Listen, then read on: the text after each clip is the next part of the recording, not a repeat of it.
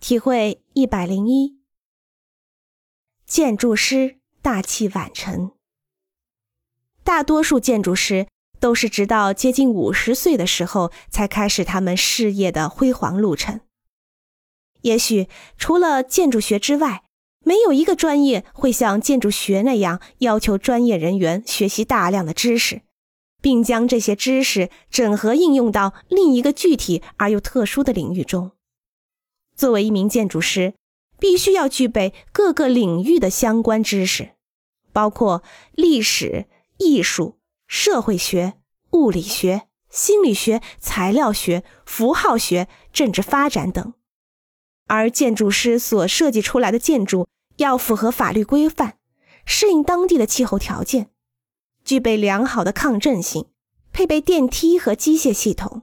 同时还要满足使用者复杂多样的功能要求以及情感要求。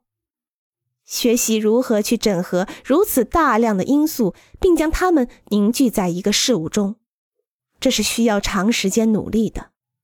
而且在这个过程中，还会遇到很多的考验和失败。如果你想在建筑这个领域有所作为，就要做好长期奋斗的准备。不过，这非常值得。欢迎关注和订阅，这样可以第一时间收听到最新的节目。也欢迎大家多多点赞，并在评论区留下你的看法。